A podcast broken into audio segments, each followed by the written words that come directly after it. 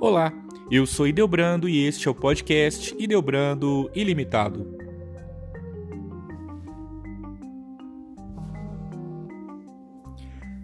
Cristóvão nasceu no século III em Canaã, na Palestina, e morreu em 250 em Samos, na Lícia. Cristóvão era o nome de batismo cristão de réprobo, do latim reprobu, que significa malvado.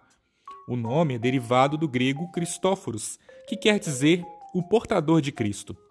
Mas sua devoção ao cristianismo só aconteceu depois de conhecer o diabo e se decepcionar com ele. Segundo relatos da Idade Média, ele media 12 côvados de altura, o que equivale a 7,92 metros. Um verdadeiro gigante. Contam que ele era um homem muito orgulhoso, um ateu que só tinha preocupação material e queria prestígio. Alto e forte, ele sonhava em servir ao príncipe mais poderoso do mundo, um desafio digno de seu tamanho. Para alcançar seu objetivo, percorreu o Oriente Médio à procura de reis e governantes que o fizessem escravo. O gigante trabalhou até para o diabo, mas quando o patrão fugiu depois de passar por uma cruz, percebeu que ele não era tão poderoso e decidiu ir atrás daquele que o intimidou, Jesus. Enquanto procurava o Messias, um eremita o avisou que ele só conseguiria servir a Cristo se fizesse jejum ou caridade. Cristóvão não desistiu de seus ideais e passou a carregar no ombro pessoas que queriam atravessar um rio de correnteza forte. Uma vez, um menino o procurou e pediu para ser levado a outra margem. Ao longo da travessia, porém, a criança começou a pesar muito, cada vez mais e mais. Graças à força do gigante, chegaram ao destino.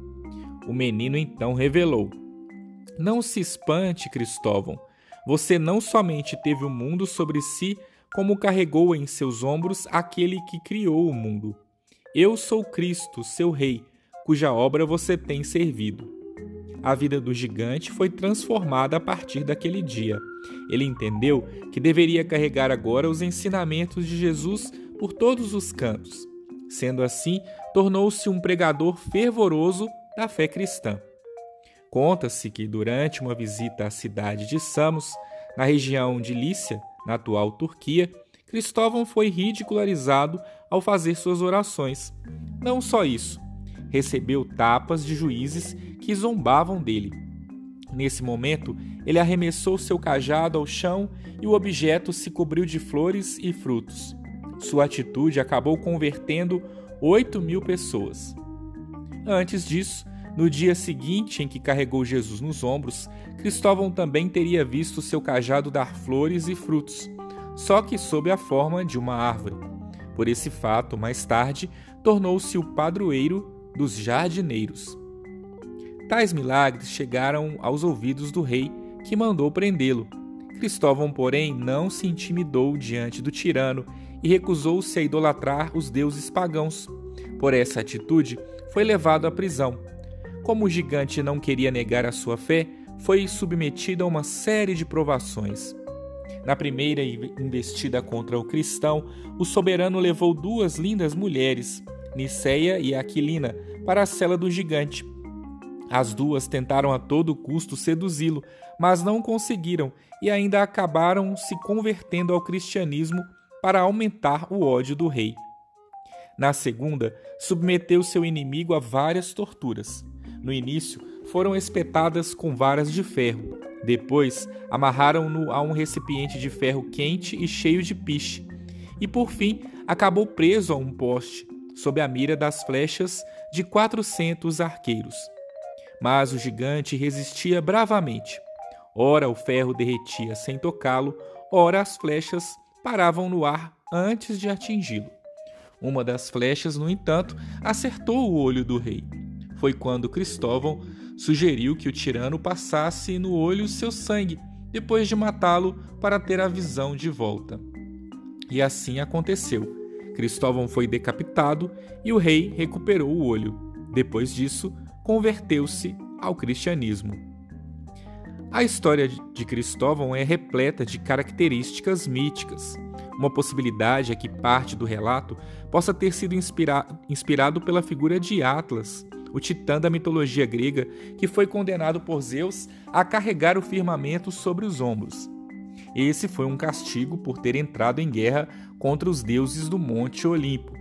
Outra coincidência é que tanto Atlas quanto Cristóvão eram gigantes. No início do século V, foi construída a primeira capela em sua homenagem, na Calcedônia. A partir do século IX, os franceses o adotaram. Na Idade Média, cidades cortadas por canais, como Veneza, começaram a cultuá-lo. Os moradores pediam que o gigante os salvasse de enchentes. No século XIV, quando a peste negra, disseminada por ratos, tomou conta da Europa, ele entrou para o grupo dos 14 santos auxiliares da igreja, invocados para proteger da epidemia. Além dele, o grupo era formado por Santa Catarina de Alexandria, Santa Bárbara, São Giles, Santa Margarete, São Jorge, São Fantalon, São Vito, São Erasmo, São Brás, São Eustáquio, Santo Acácio, São Denis e São Ciríaco. A partir do século XVII, a devoção a São Cristóvão perdeu força e só no 20 os europeus recuperaram seu interesse por ele. O santo começou a ser lembrado como protetor dos condutores. Isso aconteceu graças ao surgimento dos automóveis e do trânsito. Um fato ajudou a disseminar a fé nele. Em 1905, a rainha italiana Margarida de Saboia viajava pelo Vale da Osta quando pastores atiraram pedras contra seu veículo e quebraram os faróis. Sem conseguir enxergar, seu motorista se agarrou à medalha de São Cristóvão e evitou um acidente. No Brasil, a devoção ao santo chegou com os primeiros portugueses, como sugere a criação do quarto município do país, a cidade de São Cristóvão, em Sergipe. No Rio de Janeiro, a igreja de São Cristóvão existe desde 1627, quando ficava dentro de uma fazenda, e a cidade tem um bairro que leva seu nome. A festa brasileira do santo acontece em meio a buzinas e motores. Em Minas Gerais, os motoristas organizam carreatas em homenagem ao padroeiro. Em São Paulo, caminhoneiros partem da cidade de Guarulhos até a Basílica de Nossa Senhora Aparecida, levando a imagem de São Cristóvão. No Rio de Janeiro, taxistas, motoristas e caminhoneiros costumam pedir bênção aos seus veículos, levando chaves, documentos ou acessórios para receber água benta. Algumas paróquias utilizam a associação com o santo para conscientizar condutores sobre os perigos do trânsito. O nome Cristóvão é derivado do grego Cristóforos, que pode ser traduzido como o portador de Cristo ou aquele que carrega Cristo. Seu nome, no entanto, já era entendido no sentido metafórico antes da lenda que teria carregado o menino Jesus nos ombros para atravessar um rio revolto indicava sua missão de levar os ensinamentos cristãos ao mundo, mesmo diante das constantes perseguições dos soldados do Império Romano. Ele era um homem de estatura muito alta. Dizem as lendas que media 12 côvados, que equivalem a quase 8 metros. É representante ou representado atravessando um rio de correnteza forte, por onde conduzia nos ombros os moradores de uma aldeia. O menino que leva nos ombros é Jesus Cristo. No dia seguinte à travessia, o cajado que ele carregava se transformou em uma árvore com flores e frutas. A oração a São Cristóvão. Ó São Cristóvão, que atravessastes a correnteza furiosa do rio com tanta firmeza e segurança, porque carregavas nos ombros o menino Jesus.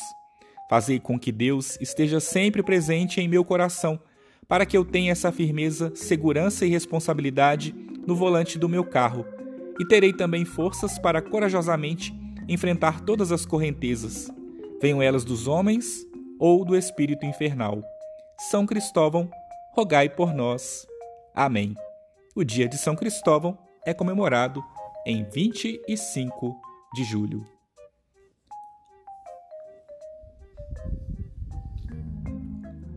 Se você gostou deste conteúdo, compartilhe com seus amigos e até o próximo episódio.